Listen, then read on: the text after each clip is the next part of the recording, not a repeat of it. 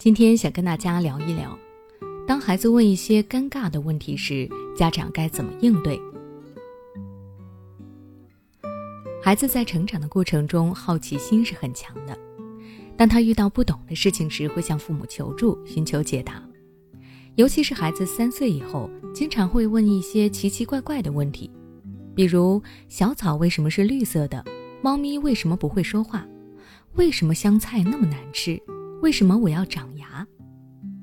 有时候家长会被问得一愣一愣的，一时之间不知道该如何回答，因为孩子的问题实在是太奇葩了。家长身为大人，可能都没有思考过这些问题，孩子这一问，自然就把自己难倒了。好在以上这些问题，家长可以上网查询，然后再给孩子一个合理的解释。但是对于一些涉及到身体的变化、男女两性的问题，家长回答起来就没有这么轻松了。比如，为什么我不能和哥哥一起睡？爸爸为什么要亲妈妈？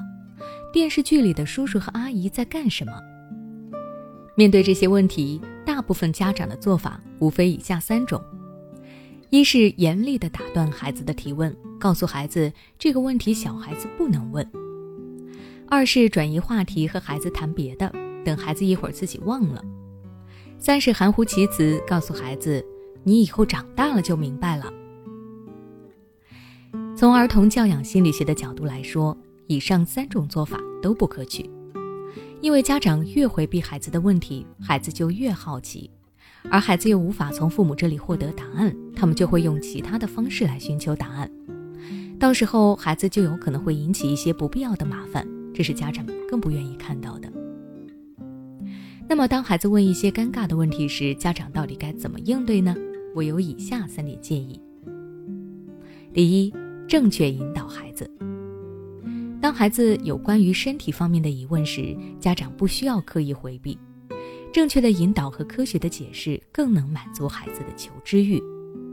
家长可以告诉孩子，我们的身体就像是小树苗一样，一天天的在变化，最终长成大树苗。妈妈现在已经是大树苗了，而你还是小树苗，等你长大了，就会和妈妈一样了。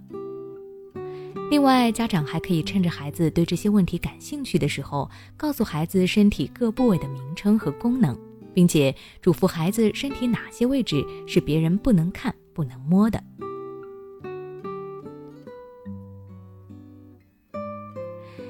第二，及时表扬孩子。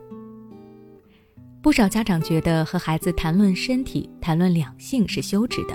所以，他们即使会回答孩子的疑问，也只是简单的带过，甚至还会抱怨孩子不知道害臊。但其实，谈论两性知识并不可耻，每个人都应该尊重、了解自己的性别和异性。这种意识从小就应该灌输给孩子。性教育对于孩子的成长非常有必要。因此，在孩子问身体方面的问题时，家长不仅不能够敷衍斥责孩子，反而要鼓励孩子的这种善于思考的行为，并且及时耐心的为孩子解答，给孩子做好性方面的教育。第三，多渠道教育孩子。当孩子开始产生身体方面的疑问，说明孩子的性别意识正在形成。此时，家长可以给孩子多买一些相关的绘本，或者让孩子观看身体或者性教育的动画片或者影视资料等等，让孩子通过更具象化的形象来了解身体的神奇。通过这些工具认识了人体，孩子心中的疑问自然也就少了，这样也就更有效的避免生活中突然出现的小尴尬了。好了，今天的分享就到这里。如果你想了解更多关于儿童成长的育儿知识，欢迎关注我的微信公众号“学之道讲堂”，回复关键词“成长”就能查看相关内容了。孩子不听话，喜欢跟你顶嘴，甚至对着干；不爱学习，沉迷游戏，总是摆烂躺平。面对这些情况，你可能试过很多方法，但都没有用。试试跟我们的专家老师沟通吧。